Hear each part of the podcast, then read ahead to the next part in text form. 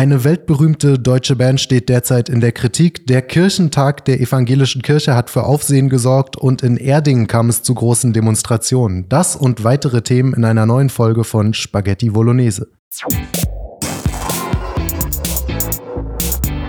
Spaghetti Bolognese. Hallo und herzlich willkommen bei Spaghetti Bolognese, dem Volontärs-Podcast der Jungen Freiheit hier vom Hohenzollern-Damm aus Berlin. Mein Name ist Vincent, neben mir sitzt mein geschätzter Co-Moderator und Kollege Lorenz. Wie geht's dir? Guten Abend, guten Mittag, guten Morgen, je nachdem, wann ihr eingeschaltet habt. Äh, ja, mir geht's ganz gut. Das freut mich. Mir geht's soweit auch ganz gut. Ich kann nicht klagen. Ich bin frohen Mutes. Ich würde sagen, Lorenz, fangen wir direkt mal an. Du hast dich mit dem ersten Thema vorbereitet. Das ist nicht ganz so fröhlich, aber doch sehr interessant. Was ist da passiert? Ja, es geht um Rammstein. Das Thema wird jetzt schon einige Zeit behandelt. Ich denke mal, äh, die grundlegenden Anschuldigungen werden unseren Lesern, äh, Zuhörern meine ich, auch schon bekannt sein oder eventuell sogar zu den Ohren raushängen. Daher nur ein sehr kurzer, äh, äh, sehr kurzer Abriss mit ein paar äh, quasi, was jetzt das Allerneueste ist und eine interessante Sache, die ich online gefunden hatte. Also, die meisten werden gehört haben, Frontmann und Sänger Till Lindemann soll sich von Seiten ähm, seiner Angestellten Alena Makeva sowie, so, sowie teilweise von Seiten der Event Eventfirma weibliche Fans zugeführt lassen haben zu Zwecken des Geschlechtsverkehrs. Die treffen fanden in Umkleidekabinen und Lindemann Hotelzimmer statt. Es gab aber wohl auch einen extra in die Bühnenvorrichtung eingebauten Raum, in welchen sich Lindemann während Live-Shows äh, zum Lied Deutschland immer kurz zurückzog, um dort äh, mit weiblichen Fans Sex zu haben. Die Firma Riggingwerk, die für, das Bühnen, für den Bühnenbau bei Rammstein verantwortlich ist, hat diese Vorwürfe übrigens bestätigt. Äh, sagte, dass auch allen klar war, wofür dieser Raum gedacht ist, der da jedes Mal in die Bühne gebaut wird und dass er intern nur Sackbox genannt wurde. Oh Mann. Stell, stell, dir vor, du studierst jahrelang Ingenieurswesen, um am Ende Sackboxen zu bauen. Und dann musst du für so einen alten Rockoper die Sackbox bauen, ja. Äh, die Firma hat ebenfalls erzählt, dass auch ihre Mitarbeiter dazu aufgefordert wurden, weibliche Fans zu eskortieren für diese Sackbox. Mhm. Ähm, ebenso ein, äh, ein Vorfall vor drei Jahren. Lindemann agiert ja auch als Solokünstler, ähm, wo er alleine auftritt, mit einer Musik, die aber ehrlich gesagt von Rammstein kaum zu unterscheiden ist. Ein bisschen poppiger und weniger gitarrenlastig vielleicht, ansonsten sehr ähnlich.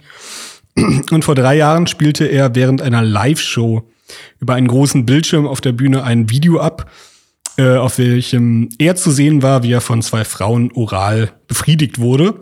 Live? Gab, ähm, das weiß man nicht. Okay, aber, aber das war einvernehmlich, nehme ich an. Da gab es keine Klagen hinterher von den Frauen? Klagen gab es dann nicht, nein. Es okay. gab dann eine naja, mäßig große Debatte in, innerhalb der Rammstein-Fanbase im Internet, was mit dem Video auf sich hat, ob das echt ist, ob das gestellt ist, ob das Schauspielerinnen sind, ob das Fans war. Und auf Reddit fand ich dazu eine Diskussion, wo ich einen sehr interessanten Kommentar fand, der nämlich nahelegt, dass auch vielen Fans bekannt war, was da so läuft auf den Shows. Und zwar schrieb äh, ein Nutzer oder eine Nutzerin, ähm, ich zitiere nur, das ist nicht meine Wortwahl, ja. ähm, Zitat, wir haben alle gesehen, dass diese Fickpause, wenn man sie denn so nennen will, bei verschiedenen Konzerten vorkommt und es sich dabei nicht um Schauspielerinnen, sondern Fans handelt.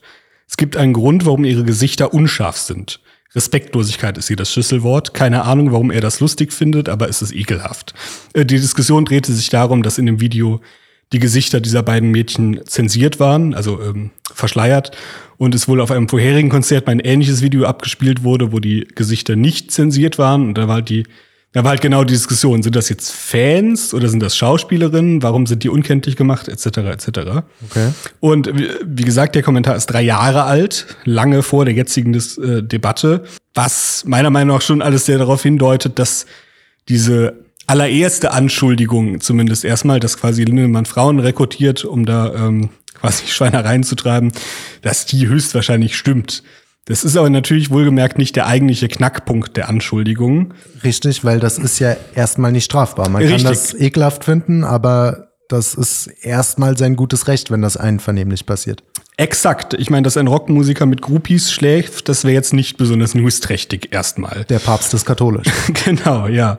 Äh, sondern der, der, der Knackpunkt der Anschuldigung ist halt, dass A, viele dieser Fans unter falschen Vorstellungen zu diesen Treffen gelockt wurden. Also ihnen wurde zum Beispiel gesagt, sie kommen auf die Aftershow-Party.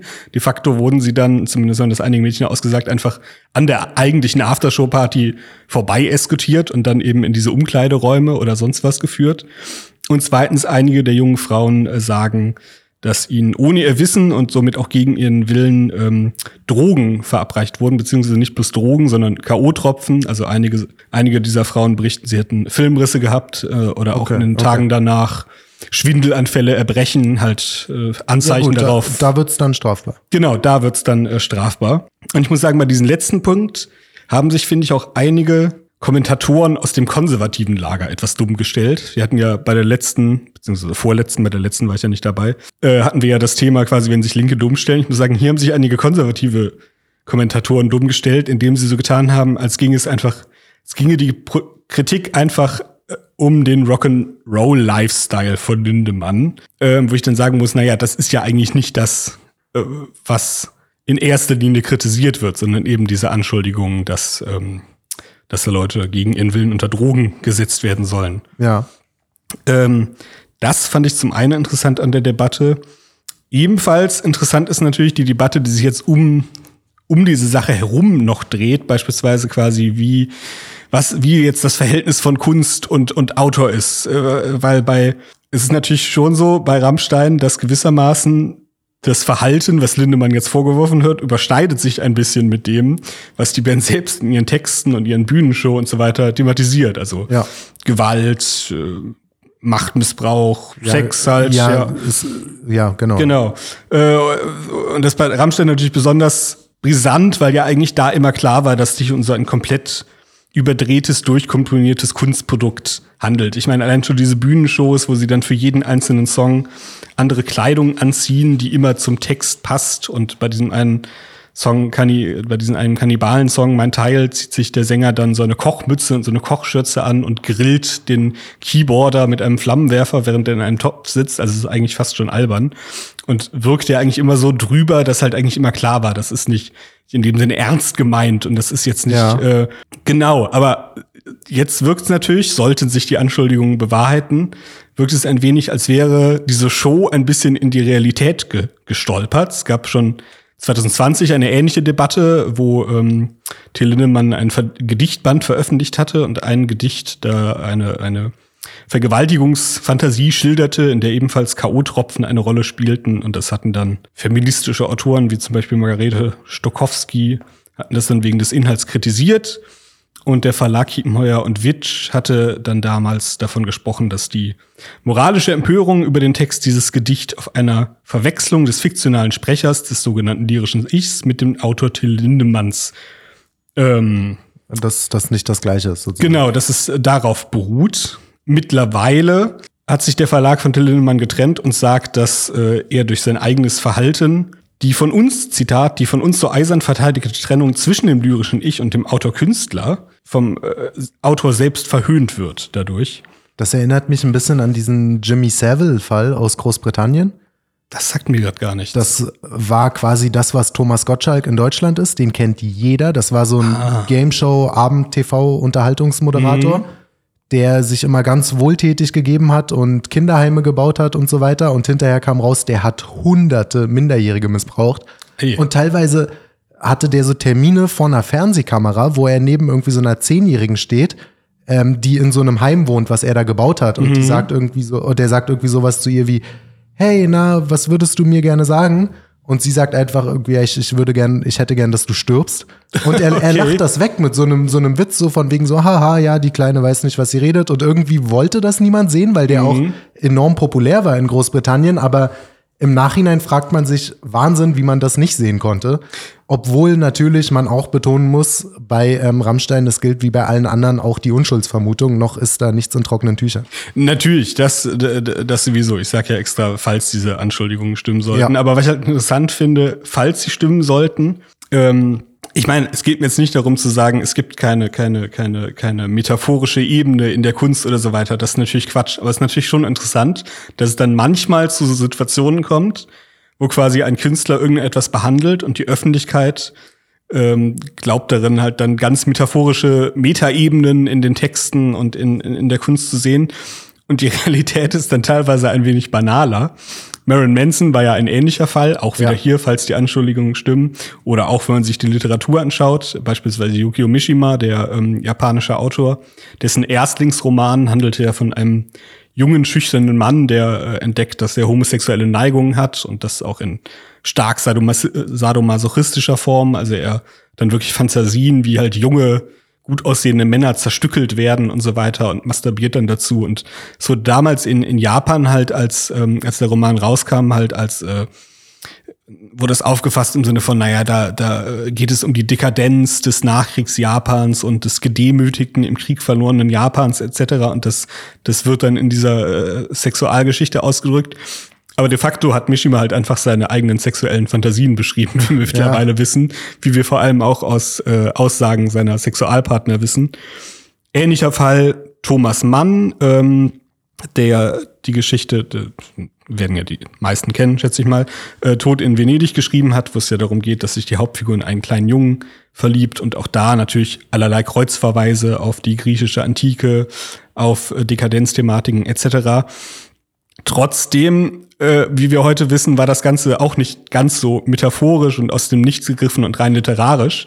Denn de facto hat Thomas Mann, wie wir aus ebenfalls aus ähm, von Leuten wissen, die mit ihm damals in Venedig waren, einfach eine Urlaubserinnerung quasi niedergeschrieben und ausgeschmückt, weil Thomas Mann, wie auch seinen Tagebüchern zu entnehmen ist, ähm, pädophile Neigungen gegenüber heranwachsenden Jungen hatte und sich auf einem Urlaub in Venedig mal in einen, in einen kleinen Jungen verliebt hatte, der halt am Nachbartisch saß. Und auch die Szene in der Geschichte, wo sich die Hauptfigur halt an diesem Nachbartisch diesen Jungen entdeckt und ihn dann die ganze Zeit anstarrt. Das ist wohl während des Urlaubs, wie Leute, die mit Thomas Mann da waren, erzählt haben, exakt so Thomas Mann passiert quasi. Okay, das, das ist interessant. Ja. Ich würde sagen, die Moral von der Geschichte ist, man muss Künstler und Werk trennen. Man sollte aber trotzdem genau hinschauen, vor allem je abgedrehter das Werk wird. Und nichtsdestotrotz trotzdem auf der Unschuldsvermutung erstmal beharren. So in etwa, ja. Also, ja, ich weiß jetzt auch keine direkte Moral, aber es ist, also klar ist Kunst nicht Realität und ähm, Figur ist nicht Autor. Aber es ist halt spannend zu wissen, dass es manchmal eben doch mehr so ist, als man vielleicht denkt. Das stimmt. Das Gute daran ist ja, wir sind ja nur zwei kleine Redaktionsvolontäre. Wir müssen uns ja nicht um Moral kümmern. Es gibt eine andere große Institution, die eigentlich hauptberuflich für Moral da ist, nämlich die evangelische Kirche, die vom 7. bis zum 11. Juni, also von Mittwoch bis Samstag in Nürnberg den Kirchentag gefeiert hat. Laut Veranstalter sind rund 70.000 Menschen dort erschienen bei 2000 Einzelveranstaltungen. 2019 waren es übrigens noch 120.000 Menschen. Also auch dort ähm, geht die Kurve eher nach unten. Das Motto des 38. Evangelischen Kirchentags war Hoffen und Machen. Interessant daran finde ich, dass am Freitag, also eigentlich mittendrin, am vorletzten Tag der Veranstaltung, Mitglieder der letzten Generation den Straßenverkehr vom Nürnberger Hauptbahnhof gestört haben – auch einige Kirchenmitglieder waren wohl dabei und das Motto dieses Protestes war Nein und Amen. In Anspielung an Ja und Amen, natürlich. T-Online schreibt dazu, ich muss das kurz zitieren, weil ich äh, diese, diese Formulierung so schön fand. Sechs der angeklebten Personen konnten laut Polizei zügig von der Fahrbahn gelöst werden. Bei den beiden Personen, die sich auf der Fahrbahn in Fahrtrichtung Osten befanden, mussten mittels Trennschneider und Abbruchhammer Teile des Asphalts entfernt werden, um die verklebten Hände zu lösen. Jetzt kommt's. Die Fahrtrichtung Westen konnte bereits nach etwas mehr als einer Stunde gegen 11.15 Uhr wieder für den Verkehr freigegeben werden. Also etwas mehr als eine Stunde ist kaum eine Verspätung. Das äh, ist dann bereits. In Deutschland kurzem. nicht. Ja. Es, es sind immer diese Kleinigkeiten. Auf jeden Fall, das Ironische daran ist, dass während die mutigen Rebellen sich dort auf die Straße kleben, eine ihrer Chefinnen, die gute Carla Hinrichs, zusammen mit Robert Habeck auf der Bühne stand, ähm, als eine von vielen Veranstaltungen dort bei dem Evangelischen Kirchentag. und dort auch gesagt hat, jetzt ist die Zeit, in der wir alle zusammenkommen müssen und wir haben etwas zu sagen und wir werden uns nicht davon abbringen lassen, es weiter zu sagen. Robert Habeck hat daraufhin im Prinzip eigentlich nur entgegnet, dass äh, Klimaschutz total wichtig und toll ist, aber dass die Form der Proteste nicht so gut ist. Er hat wörtlich gesagt, der Protest trifft irgendwann alle, damit erzeugt man nur Wut. Also die, die reine Coach-Kritik unter Freunden, dass, dass man halt die, die Mittel nicht so gut findet, aber ansonsten prinzipiell schon dahinter steht. Und die ARD-Mediathek hat das betitelt als kontroverse Debatte. Also so, sowas ist heutzutage eine kontroverse Debatte. Harter Schlagabtausch, ja. Genau. Es war insgesamt eine ziemlich denkwürdige Veranstaltung. Mir wurde ja heute auch schon von dem werten Kollegen Vollrath erzählt, dass das gar nicht so neu ist, dass der evangelische Kirchentag immer recht linkslastig war, dass auch Helmut Schmidt in Regierungsverantwortung dort schon vollgepöbelt wurde und so weiter. Hm. Wusste ich vorher auch nicht, ehrlich gesagt. Dafür hat man ja ähm, gut informierte Kollegen. Ich fand es aber trotzdem spannend. Das Programmheft der Veranstaltung hat 522 Seiten und einige findige Journalisten, unter anderem von unserer Konkurrenz Tichy, muss man ja auch mal einräumen, haben einfach mal nach Schlagworten in den Titeln gesucht der Einzelveranstaltungen und allein das spricht schon Bände. Das Wort Jesus kam 20 Mal vor, Christus 36 Mal, Frieden 87 Mal, alles gut soweit, ergibt Sinn für eine christliche Veranstaltung. Klima 71 Mal, Rassismus 51 Mal, Queer 33 Mal, Gender 32 Mal, Islam 26 Mal, Feminismus 21 Mal und so weiter. Also Rassismus, Queer, Gender, Islam, Feminismus und Klima kamen allesamt öfter vor als Jesus. Ja, die kamen sogar öfter vor als Jesus und Christus zusammen. Wenn man alle zusammennimmt, ja. Genau, ja. Genau, ja. Es gab auch ein Jugendtheaterstück, das sich explizit an Minderjährige richtet mit dem schönen Titel Vulva Reloaded, ein starkes Stück für alle Geschlechter. Also wenn man Lust auf Perversitäten hat, muss man nicht nur auf ein Rammstein-Konzert gehen, der evangelische Kirchentag tut's dann manchmal vielleicht auch. Ja, und auch hier ist äh, gar keine so große Metaebene dabei, wie man denken mag.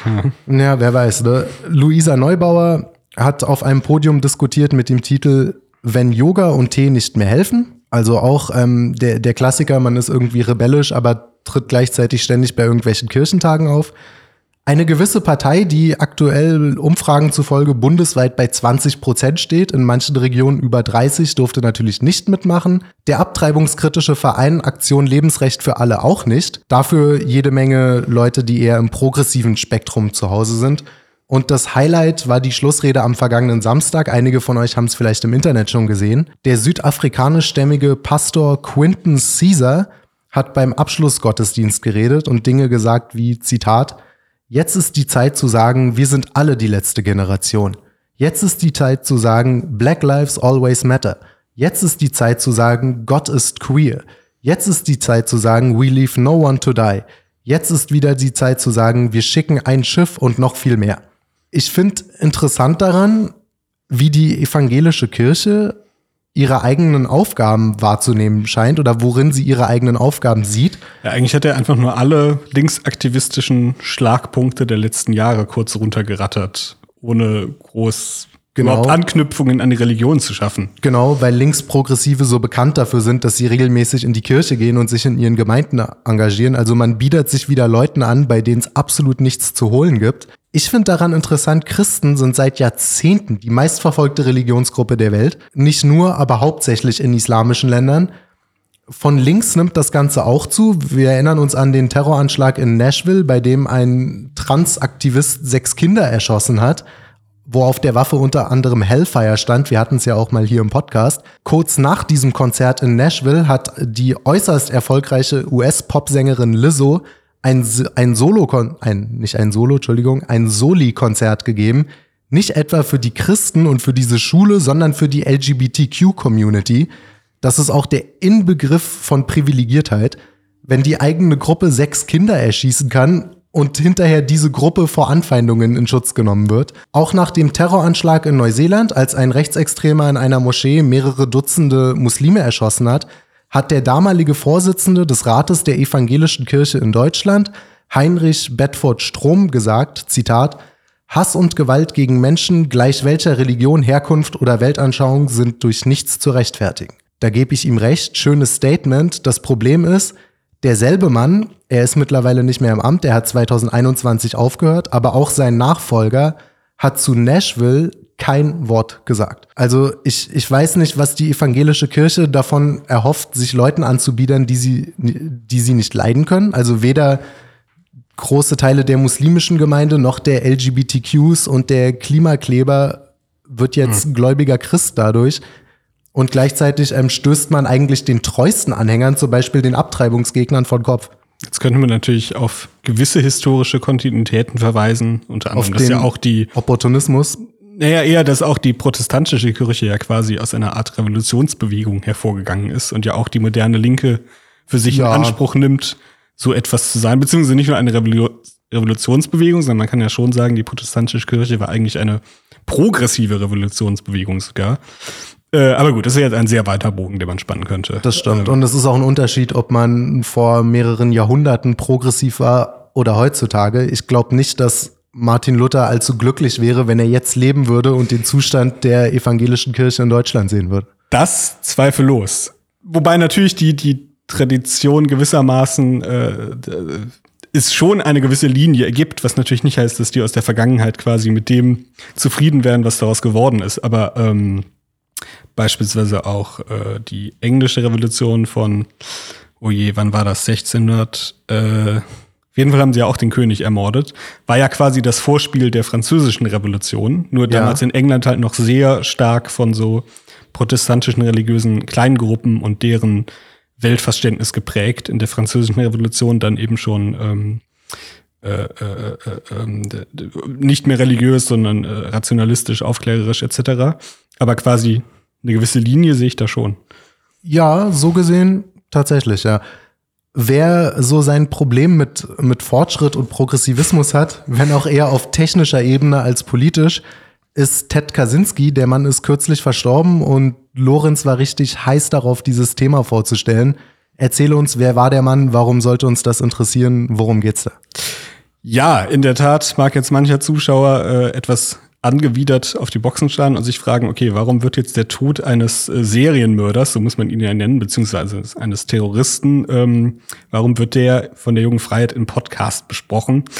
Ich will versuchen, das, das zu rechtfertigen. Ähm, wer sich grundsätzlich mit der Person befasst, der findet dazu viel im Internet. Das muss man jetzt nicht ausbreiten. Ich nenne mal die Strichpunkte. Also Ted Kaczynski war ein Briefbomber, der in den 70er Jahren angefangen hat, eben Briefbomben an Universitäten und äh, Flugzeuglinien zu schicken. Deswegen hat ihn das FBI Juna-Bomber genannt, also aus University und Airlines. Äh, er sitzt seit 1996 im Gefängnis. Er wurde 1998 dann verurteilt, hat sich selbst schuldig bekannt. Ähm, und er ist nur mit 81 Jahren im Hochsicherheitstrakt von, ich glaube, er saß zuletzt in Colorado, aber ich mag mich irren, ich sage bisher nichts darüber. USA. in den USA, genau. Ähm, nach Berichten der New York Times soll der Tod ein Suizid gewesen sein. Ähm, es ist bekannt, dass er wohl bereits seit einigen Jahren an Krebs litt und vor zwei Jahren machte ein Brief im Internet die Runde, wo er einem, wo Kaczynski einem Briefschreiber antwortete, dass er nicht davon ausgehe, noch länger eins bis zwei Jahre zu leben aufgrund dieser Krebserkrankung. Statistisch würde er damit sehr gut in die Suiziddemografie passen. Alt, männlich, alleinstehend und schwer erkrankt. Ja. Interessanterweise, was ich auch jetzt erst in diesem Zusammenhang herausgefunden habe, auch sein Vater war an Krebs erkrankt und hat Suizid begangen. Bereits 1990, also noch bevor er als Briefbomber aufflog ja, weitere Fakten. Äh, er wurde, er wurde auch nur gefasst, weil er tatsächlich sein Manifest in einer Zeitung veröffentlichte und weil sein Bruder halt den Schreibstil erkannte und ihn als FBI verriet. Äh, als, als Student war er tatsächlich mal ähm, das Objekt mehrerer Experimente des Militärpsychologen Henry Murray. Kaczynski selbst bestreitet übrigens, dass das irgendeinen Effekt auf ihn hatte. Während seiner Zeit als Student hatte er eine Zeit lang sexuelle Fantasien, in denen er sich selbst als Frau fühlte und diskutierte auch damals mit einem Psychologen, ob er sich umoperieren lassen sollte. Er, schied, er entschied sich am Ende dagegen okay. und äh, befand, dass es lediglich ähm, Ausdruck einer depressiven Verstimmung gewesen sei. Das sind so die biografischen Details, die eigentlich in den Medien schon sehr häufig rauf und runter gerattert wurden, weswegen ich jetzt hier gar nicht groß darauf eingehen will. Genau, warum ist der Mann so interessant. Warum hat er diese Bomben verschickt? Was hat er sich dabei gedacht, Genau. abseits von Mordlos? Genau, viel interessanter finde ich eigentlich und wo ich finde, wo sehr, sehr selten Augenmerk drauf gelegt wird, ist halt seine tatsächliche Ideologie. Also ich meine, sie ist als so, als so eine Art Meme bekannt, ne, verrückter, aber kluger Matheprofessor will die Zivilisation in die Luft jagen. Also seine, seine Motivation war Technologie, Kritik, Zivilisationskritik und seine Bomben wurden auch in erster Linie beispielsweise an Computerforscher oder an ähm, Leute geschickt, die beispielsweise in der, in der Holzfällerindustrie tätig waren. Also es war so ein Pro-Naturterror quasi. Also er war im Prinzip der Meinung, dass technischer Fortschritt den Mensch als Individuum immer weiter einengt, dass die Maschinen zu viel Macht bekommen und dass gleichzeitig die Umwelt und die Lebensgrundlagen der Menschen zerstört werden, wenn wir weiter an technischen Errungenschaften forschen, oder? Exakt. Und das äh, bereitet er eigentlich relativ äh, komplex aus. Er hatte einen IQ von äh, 176 übrigens. Ähm, und äh, obwohl seine Schlussfolgerungen und seine Ideen natürlich teilweise verrückt wirken, ist es ehrlich gesagt, wenn man seine Texte liest, also sein Manifest und dann noch zwei Bücher, die er noch in der Haft geschrieben hat, ist es teilweise sehr schwer, gegen seine Logik argumentieren, weil die Art, wie er arg- argumentiert, schon Sinn macht. Also da äh, er hatte vermutlich irgendeine Form der Persönlichkeitsstörung, aber er war auf jeden Fall nicht verrückt in dem Sinne, dass er quasi wirres Zeug geschrieben hätte. Also ohne seine Taten gutheißen zu wollen, würde ich tatsächlich dazu raten, diese Texte zu lesen. Ich sag mal, gerade an einem Inhalt, wo der Überbringer und auch der Inhalt einem vielleicht intuitiv so ein bisschen Bauchschmerzen bereitet, lässt sich ja oft die eigene Erkenntnisfähigkeit gut schulen. Ähm, wirklich tief in seine Theorien einsteigen können wir jetzt hier nicht, aber ich will zumindest drei Punkte kurz erklären, die so ungefähr erahnen lassen, in welche Richtung seine Argumentation geht. Schieß los. Also, einmal sehr wichtig bei Kaczynski ist äh, das Konzept des Power Process. Also so viel wie Machtprozess, Kraftprozess. Die, ja, die deutsche Übersetzung ist nicht sonderlich griffig. Ich zitiere aus seinem Manifest. Menschen haben ein Bedürfnis, möglicherweise biologisch bedingt, nach etwas, das wir den Power Process, Selbstverwirklichung nennen wollen. Es ist eng verbunden mit dem Bedürfnis nach Macht, aber es ist nicht damit gleichzusetzen. Der Power Process besteht aus vier Elementen. Die drei am deutlichst erkennbaren nennen wir Ziel, Anstrengung und Erreichen des Ziels. Zusammengefasst, jeder braucht Ziele, die Anstrengungen erfordern und muss, wenn es beim Errei- Erreichen einiger seiner Ziele erfolgreich sein. Ein weiteres Zitat. Nehmen wir den hypothetischen Fall eines Menschen, der alles, was er sich wünscht, bekommt. Dieser Mensch hat zwar Macht, aber er wird schwere psychologische Probleme bekommen. Richtig? Am Anfang wird es ihm Spaß machen, aber nach und nach wird er Langeweile empfinden und demoralisiert werden. Vielleicht wird er krankhaft depressiv. Ein weiteres Zitat. Um ernsthafte psychologische Probleme zu vermeiden, muss ein Mensch Ziele haben, deren Erreichen Anstrengung, Anstrengung verlangt und er muss wenigstens teilweise erfolgreich beim Erreichen dieser Ziele sein. Kaczynski sagt nun, dass wir, dass der Mensch biologisch darauf programmiert ist, dass diese Ziele, die wir erreichen wollen, erstmal das reine physische Überleben ist. Also Essen, Schlafen, Trinken, äh, räumliche Sicherheit, also irgendwo in einer Höhle äh, oder einem, einer Hütte Unterschlupf finden etc. Da wir aber in der modernen Zivilisation für dieses physische Überleben kaum noch Energie aufwenden müssen, abgesehen von vielleicht der allerunterniedrigsten quasi sozialen Klasse. Dem Gang zum Supermarkt oder so. Ich Genau. meine, selbst die niedrigste Klasse in den eigentlich in allen Industriegesellschaften heutzutage, die verhungert ja nicht. Selbst mit Hartz IV Ja. verhungert man nicht. Nehmen wir mal irgendwie die indischen Slums oder so raus, aber ja, Ja, die aber das- überwiegende, ja, klar. überwiegende Teil der Menschheit, ja. Genau. Und da das quasi, da, da wir das relativ anstrengungslos erfüllen können, brauchen wir halt Ersatzhandlungen und Ersatzbedürfnisse. Diese Ersatzhandlungen haben es nach Kaczynski aber an sich, dass sie halt niemals tatsächliche Befriedigung bringen, weil sie eben nicht das primäre biologische Bedürfnis erfüllen, sondern immer auf ein Surrogat, einen Ersatz, ein, ein, eine Illusion quasi ausgerichtet sind. Da ist der, modern, der moderne, Zitat, immer rastlos und niemals zufrieden. Ein weiterer wichtiger Begriff Kaczynskis wäre Überanpassung.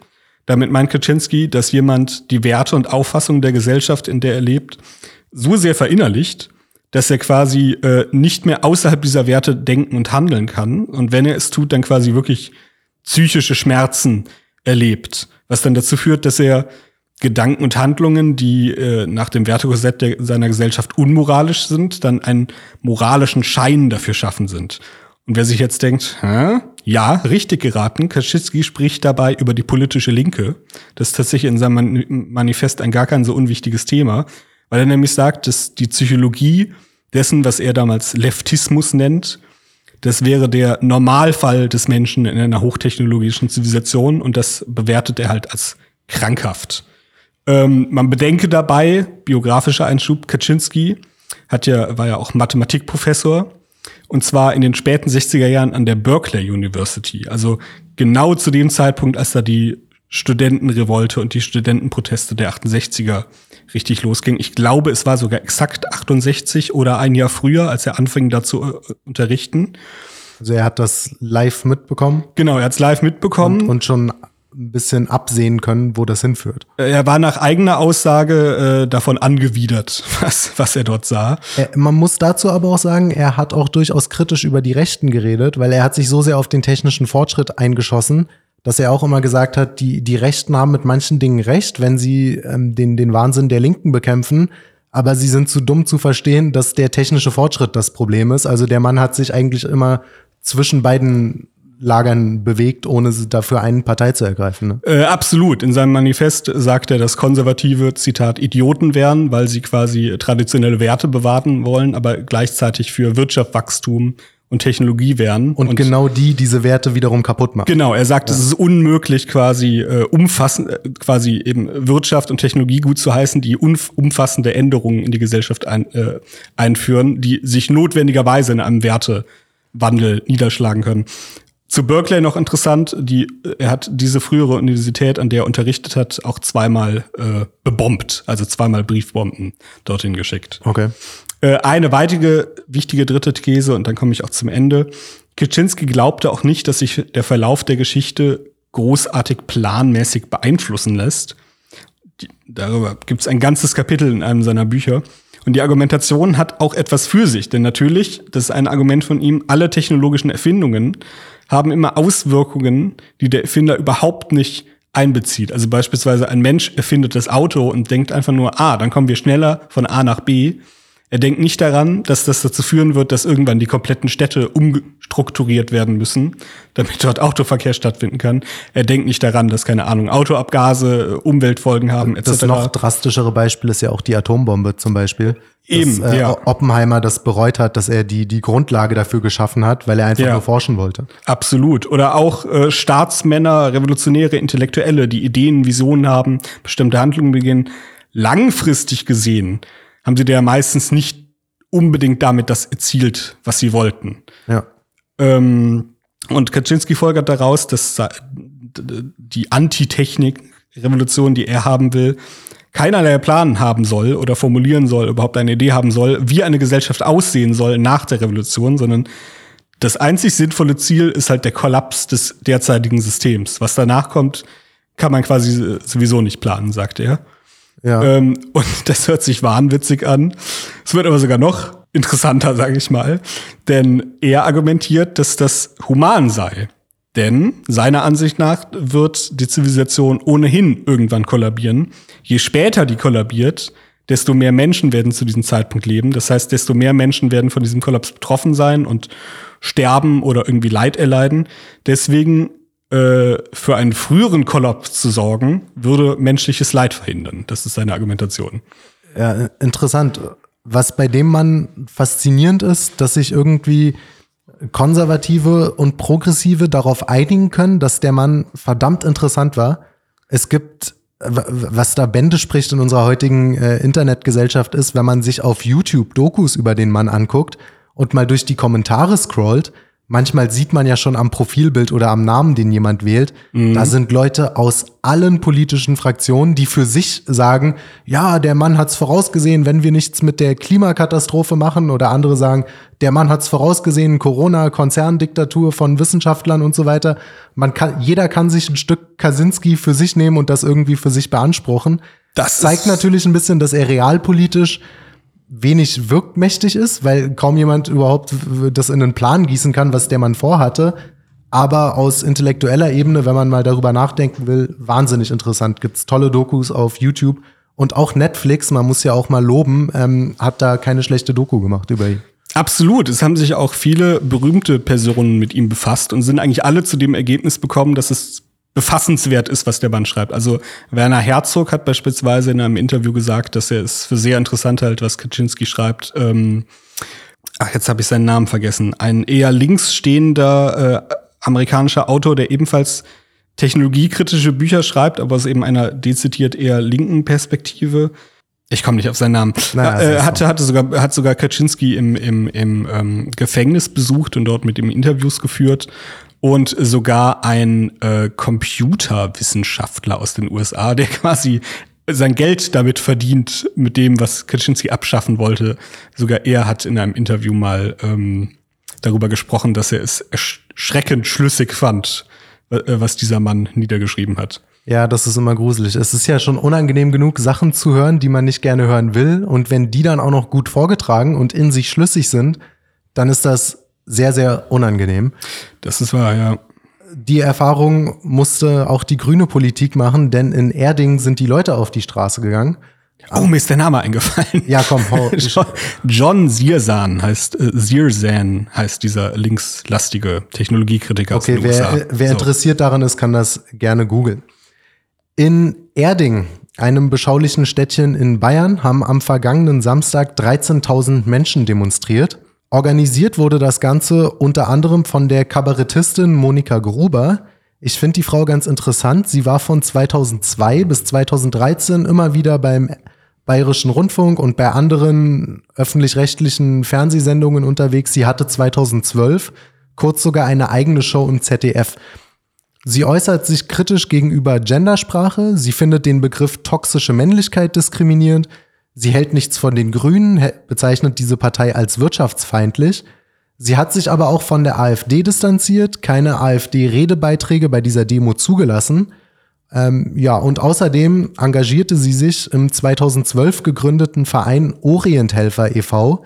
des Kabarettisten Christian Springer, bei dem ähm, Syrien-Flüchtlingen, äh, die in den Libanon geflohen sind, vor Ort geholfen wird. Ironischerweise hat sich Springer, also dieser Chef von diesem, diesem Verein, von der Orienthilfe, hat sich nach der Demo von ihr distanziert und gesagt, dass sie nicht mehr mit ihr zusammenarbeiten. Ich sage das, weil das ähm, für das spätere, ja, für den späteren Verlauf dieses Segments hier noch wichtig wird. Ich glaube, viel mehr politische Mitte als Frau Gruber geht im Prinzip nicht. Wenn man eine druckreife Definition von der bürgerlichen Mitte haben will, dann ist ungefähr sie das. Ja, das, das sind sich schon so sagen. Alles ja. mehrheitsfähige Positionen. Ich glaube, auch in, in unseren Kreisen niemand hat ein Problem damit, wenn Syrien-Flüchtlingen im Libanon geholfen wird. Gendersprache findet selbst die Mehrheit der Grünen Wähler doof. Toxische Männlichkeit ist ein Begriff, den ich in, im Alltag in Gesprächen mit Leuten noch nie irgendwo gehört habe, der außerhalb der Medienbubble überhaupt nicht existiert im Sprachgebrauch der Menschen. Aber Monika Gruber ähm, ist da jetzt heutzutage eine politisch kontroverse äh, Figur, weil sie es gewagt hat, zu einer Demo gegen das Heizungsgesetz der Ampelkoalition aufzurufen. Die Bundesregierung schreibt selber zu dem Heizungsgesetz, Zitat, Ab dem 1. Februar 2024 soll möglichst jede neu eingebaute Heizung mit mindestens 65 Prozent erneuerbarer Energie betrieben werden. Bestehende Heizungen können weiterlaufen und repariert werden. Es gibt großzügige Übergangsfristen und Ausnahmen, einen starken sozialen Ausgleich und umfangreiche Förderung. Zitat von Robert Habeck, wir tun das mit einem klaren und bewussten Fokus auf neu eingebaute Heizungen. Das bedeutet eigentlich konkret, da sind wir jetzt wieder bei der Bundesregierung, sie hat das dann ein bisschen ähm, griffiger noch formuliert. Zitat, wer jetzt in eine neue Heizung investiert, muss das nachhaltig tun, denn wer heute eine neue Heizung einbaut, einbaut der nutzt diese 20 bis 30 Jahre. Soziale Härten federn wir ab durch Übergangsfristen, Ausnahmeregelungen und vor allem durch eine Neuaufstellung der Förderung.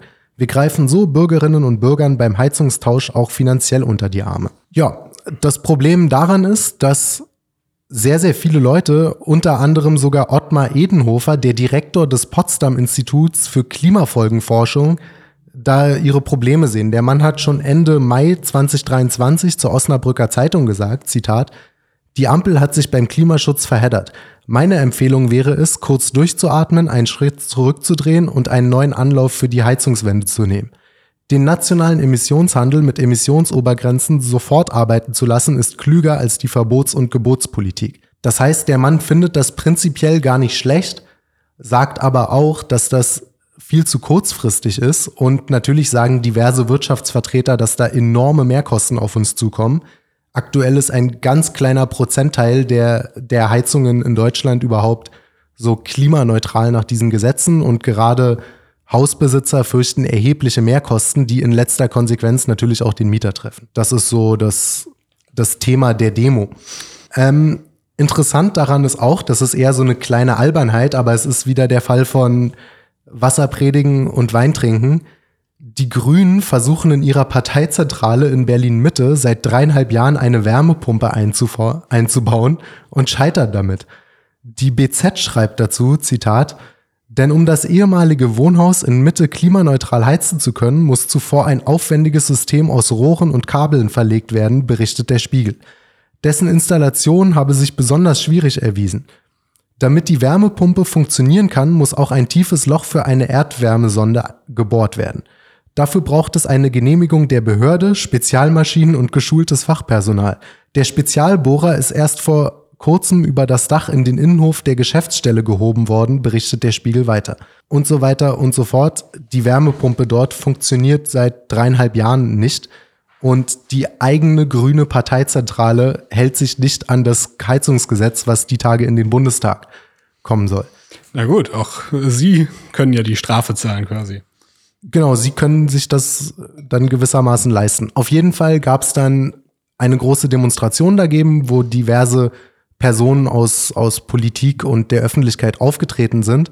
Unter anderem ironischerweise der bayerische Ministerpräsident Markus Söder, der dort allerdings nicht ganz so gut ankam. Er wurde mit Buchrufen und Hau-Abrufen und Pfiffen begrüßt, hat auch relativ gereizt reagiert auf das Hau ab, Hau ab, Hau ab der Menge mit Haut selber ab. hat sich noch über die Antidemokraten der AfD beschwert und wurde ausgebuht. Die Veranstaltung musste ja buchstäblich quasi dazwischen gehen. Genau, sie hat gesagt, wir leben in einer Demokratie, Freunde, lasst bitte jeden Redner ausreden und wir reden hier vom bayerischen Ministerpräsidenten. Ein bisschen mehr Respekt bitte, weil Söder dort mehr oder weniger niedergeschrien wurde. Der FDP-Vorsitzende in Bayern, Martin Hagen, hatte da auch nicht so ein gutes Verhältnis zum Publikum. Er hat zwar noch angekündigt, Zitat, merkt euch meine Worte und messt mich an meinen Worten. Meine FDP wird dem Entwurf in dieser Fassung im Bundestag nicht zustimmen. Ich bin gespannt, wie das ausgeht. Es wäre nicht das erste Mal, dass die FDP bei etwas umknickt. Aber, aber okay. wurde das Gesetz jetzt nicht verändert? Es wurde verändert, dass die, die Frist, bis wann das eingebaut werden soll, später kommt, später hm, kommen okay, soll. Ja. Aber kommen soll sie trotzdem. Also das Problem wird einfach nur nachgeschoben beziehungsweise aufgeschoben aber rein am Inhalt hat sich nichts geändert. Auf jeden Fall der einzige, der dort relativ gut bei wegkam, sogar ziemlich gut, war der stellvertretende bayerische Ministerpräsident Hubert Aiwanger von den Freien Wählern. Er hat dort auch ganz gut auf den Putz gehauen, rhetorisch in seiner Rede und dabei Sachen gesagt wie, Zitat, ihr seid dabei, Deutschland zu retten, weil ihr auf dem richtigen Weg seid. Und wir können nicht weiter zuschauen, wie diese grün dominierte Ampel Deutschland an die Wand fährt. Und das gab Jubel und, und Zurufe positive. Ich finde interessant, dass die Leute instinktiv spüren, dass Markus Söder und die CSU sich nicht einfach an die Spitze einer Protestbewegung stellen können. Sie regieren zwar gerade nicht im Bund, aber die CDU, die direkte Schwesterpartei, hat das eben 16 Jahre lang im Bund getan. Söder ist einer der größten Opportunisten, die in der Politik so rumlaufen. Da denkt man an der Mann hat mit Rücktritt gedroht, sollte der Atomausstieg nicht durchgesetzt werden, kurz nach Fukushima. Und hat jetzt, beziehungsweise vor wenigen Monaten, als die Energiekrise im vollen Gange war, doch vorgeschlagen, ob Bayern in Selbstverwaltung AKWs weiterlaufen lassen könnte. Also der Mann ist ein Fähnchen im Wind. Ja. Und die Leute spüren das. Die Leute haben dann doch ein bisschen besseres Gedächtnis, als man manchmal annimmt, weil sie Söder da nicht als ihren Oppositionschef sehen. Ja, ich finde auch die, die Rolle der Freien Wähler da interessant. Ist ja ein, tatsächlich eine Partei, die doch im, so in der öffentlichen Debatte überraschend wenig besprochen wird, wenn man, äh, wenn man sich vor Augen hält, wie brisant sie dann in gewissermaßen auch äh, dann doch ist. Ich meine, in Bayern ist sie einfach in der Regi Regierungskoalition und in beispielsweise Sachsen und Dresden hast du teilweise freie Wähler, die halt sehr eindeutig so in Richtung AfD gehen, auch mit ja. der neuen Rechten in Kontakt stehen und so weiter. dass da quasi äh, von journalistischer Seite ja eigentlich positiv, aber es ist es ist auffällig, Das- das- wie wenig da eigentlich Ja. gefeuert wird, außer jetzt eben gerade ganz konkret auf Hubert Aiwanger. Aber sonst wär, wird diese Partei allgemein eigentlich eher völlig ignoriert. Das stimmt, ja. Ich glaube, das liegt daran, dass sie noch nicht in jedem Landtag so präsent ist und Klar. es immer noch genug Regionen gibt, wo sie überhaupt keine Rolle spielen. Die Grünen waren natürlich außer sich vor Wut. Die gute Katharina Schulze, das ist die, die immer so infantil auf TikTok rumtanzt. Gut, da gibt's mehrere von bei den Grünen, aber Wie war das mit diesem italienischen Video, wo Ja, sie die ganze das Zeit war diese die mit ihren Handbewegungen. italienischen Gesten macht? Genau, die sprach von, Zitat, verbalen Entgleisungen, die mit demokratischen Prinzipien absolut unvereinbar seien. Hubert Aiwanger sei als Vizeministerpräsident untragbar. Sie hat sogar seinen Rücktritt danach noch gefordert. Genau, aber absolut einen raufgesetzt hat der Münchner Stadtrat der Grünen, Bernd Schreier. Er hat diesen Tweet inzwischen gelöscht, aber er hat's getweetet, Zitat. Obwohl es nie ein Heizungsverbot gab, ist es gelungen, so gegen Grüne aufzuwiegeln, als seien sie die neuen Juden, die ausgemerzt werden müssen, um Deutschland wieder alles Glück und Wohlstand zu bringen. Das ist ein bisschen. Ei, ja. Das hat Äh, der Drachenlord auch mal über sich selber gesagt. Ähm, ist ein wilder Vergleich. Es wurden schon Leute. Bei Corona-Demos wurden dafür Leute wegen Volksverhetzung Ich wollte gerade sagen, es wurden schon Leute, Ja. es wurden schon Leute für weniger verurteilt. Ja, und generell ähm, natürlich, Ricarda Lang war, darf auch nicht fehlen. Sie hat über Söder gesagt, Zitat, bei der Landtagswahl am 8.10. geht es auch um die Frage, wohin unsere Demokratie steuert. Die Wähler haben Anspruch zu wissen, ob die CSU weiterhin gefährlichen Populismus in der Regierung möchte. Was ich an der Sache interessant finde, was ich mich gleich gefragt habe und ich habe es dann äh, gegoogelt und rausgefunden, die Arbeitslosenquote in er Erding, ich finde, das ist immer ein guter Gradmesser, um zu gucken, wie gut es in der Gegend geht, liegt bei 2,1 Prozent. Der Bundesdurchschnitt äh, liegt bei 5,5. Und nicht in Erding, aber in ganz Bayern liegt die AfD laut Umfragen bei 12 Prozent und im Bundesdurchschnitt zwischen 19 und 20, je nach Institut. Mit anderen Worten, das ist nicht mehr durch unzufriedene, abgehängte Ossis zu erklären. Ich glaube, deswegen sind die Grünen auch gerade so nervös. Wäre das exakt dieselbe Demo in Gera oder in Bautzen gewesen, hätte man salopp gesprochen immer noch sagen können, ja, die zahnlosen Ossis, das sind doch eh alles Rassisten und aber dass das jetzt im beschaulichen Bayern, wo die Welt verhältnismäßig wirklich noch in Ordnung ist, schon dort passiert, das zeigt, dass es immer größere Gruppen gibt, die überhaupt keine Lust mehr auf diese Politik haben. Das hat eine andere Qualität gewissermaßen, ja. Ich meine, auch bei den AfD-Umfragen, die jetzt so in die Höhe schnellen, ist es meines Wissens ja auch so, ähm, dass sich eigentlich die Umfragewerte im Osten gar nicht so sehr verändern, sondern der Knackpunkt eher ist, dass die AfD jetzt eben auch anfängt, in einigen Westbundesländern zu steigen Ja. und dadurch der Gesamtwert sich dann stark erhöht. Ja, klar, weil in Westdeutschland natürlich viel mehr Wähler sitzen als in Ostdeutschland. Ja.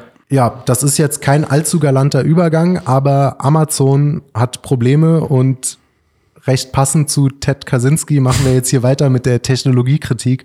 Was hast du da, Lorenz? Äh, ja, es stimmt. Es, es, wirkt, es wirkt quasi, es, es wäre es eine von ihm erfundene Kurzgeschichte. Also in den USA, ähm, die Stadt und der Bundesstaat, wo sich das ereignet hat, ist gar nicht bekannt, äh, weil auch der Mann, der die Geschichte erzählt hat, ist unter Pseudonym tat. Aber jedenfalls soll sich dort etwas mit einem Amazon Smart Home zugetragen haben. Smart Homes bedeutet, dass in einem Haushalt alle möglichen Geräte miteinander vernetzt sind und auch jeweils mit dem Internet vernetzt sind und man sie dann per App gezielt steuern kann, quasi. Damit das funktioniert, müssen die Geräte natürlich zu ein und derselben Firma gehören oder zumindest mit dieser konkreten Firma vernetzt sein. Also es muss natürlich irgendwie zentral organisiert sein. Ja. Und in diesem Fall war das Amazon. Und dort ereignete sich jetzt Folgendes. Dieser Mann, der sich Brandon Jackson nennt, ähm, der hatte sich etwas über Amazon bestellt und das kam auch Ende Mai an. Er war zu diesem Zeitpunkt nicht zu Hause, tatsächlich auch kein anderes Familienmitglied. Also das Haus stand zu dem Zeitpunkt leer. Und anschließend funktionierte keines seiner Smart Home Geräte mehr. Sein Echo Show, das ist offenbar das Gerät, mit dem man diese Geräte dann zentral steuert, hatte sich abgemeldet. Zitat, ich war nicht in der Lage, mit meinen Smart Home Geräten zu interagieren. Also er hat nicht ausgeführt, um welche Geräte es sich dabei handelt, aber es, man kann sich ja ungefähr denken, also quasi Backofen, Toaster und was weiß ich funktionieren plötzlich einfach nicht mehr, sind nicht anschaltbar, sind einfach tot. Okay. Er ging daraufhin auf die Amazon-Webseite und konnte sich nicht einloggen, da sein Konto gesperrt war. Äh, daraufhin war er sehr verwundert und ruft den Kundenservice an. Und der fragt ihn, ob er denn nicht wisse, wisse, warum sein Konto gesperrt sei. Bisschen Kafkaesk, ne? Genau. Man weiß gar nicht, warum man angeklagt wird. Er sagte nein. Und nach seiner eigenen Aussage wurde danach die Stimme äh, des Kundenservice-Mitarbeiters sehr vorwurfsvoll und anklagend. Und ihm wurde erklärt, dass der Fahrer, der dieses Paket ausgeliefert hatte, von seiner Türklingel rassistisch beleidigt worden sein soll. Von der Tür? Von der Türklingel, ja. Also von der Sprechanlage? Ja, äh, nein, na, äh, er hat wohl eine Klingel, die, wenn man klingelt, dann eine, eine automatische kurze elektronische Ansage kommt. Okay. Dieser Mann war daraufhin sehr verwundert. Er hat aber, wie in den USA nicht unüblich, seine Türkamera überprüft. Also er hat eine Türkamera, wie ja. in den USA nicht un, äh, unüblich, und die hat er überprüft.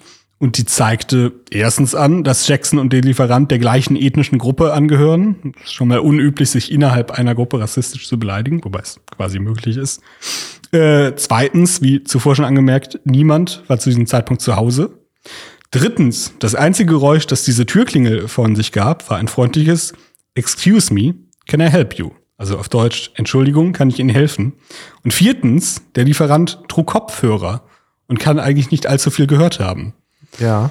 Ähm, wieso die Lieferant anschließend eine rassistische Beleidigung an Amazon meldete, meldete, ist ungeklärt. Brandon Jackson schickte diese Videos an Amazon. Die reagierten zunächst eine Woche gar nicht und entsperrten schließlich seinen Account kommentarlos, ohne Rückmeldung. Ja, es ist natürlich eine sehr, sehr äh, bezeichnende Geschichte, also auch mal unabhängig da, davon, von dieser absurden Situation, dass sich der Paketbote von einer Türklingel rassistisch beleidigt fühlte, während er Kopfhörer trägt und offenbar Musik hört und eigentlich sowieso nicht viel von der Außenwelt hören kann, ist natürlich äh, bedenklich, dass dieser Vorfall natürlich zeigt, wie viel, wie viel Macht eine einzelne Firma über dich hat, wenn du dich eben so einem, so einem System anvertraust, die quasi, dass die quasi dein, dein, dein Lebens, dein Lebensalltag, deine Haushaltsgeräte buchstäblich damit vernetzt sind. Äh, Wäre es kein rassistischer Kommentar gewesen, hätten sie ihn ja auch prinzipiell für alles andere Mögliche nach Gutdünken sperren können.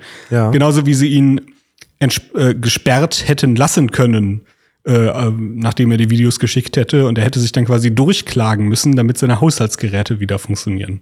Also äh, es zeigt, dass eigentlich so ein System quasi äh, das, ja, ein, das hat seine Tücken, weil man natürlich kommt. ja, das ist noch harmlos ausgedrückt, weil man ist komplett ausgeliefert ja, in der Tat, gegenüber ja. dem, diesem Tech-Giganten. Genau, man ist in der Tat komplett ausgeliefert einer Firma, äh, die äh, ja sich für dich als Person ja nicht in, interessiert, sondern Geld verdienen will und die offenbar sogar einen ideologischen Bias hat und komplette Macht über deinen Alltag. Und die besseren Anwälte. Ja. Wow, Wahnsinnsgeschichte.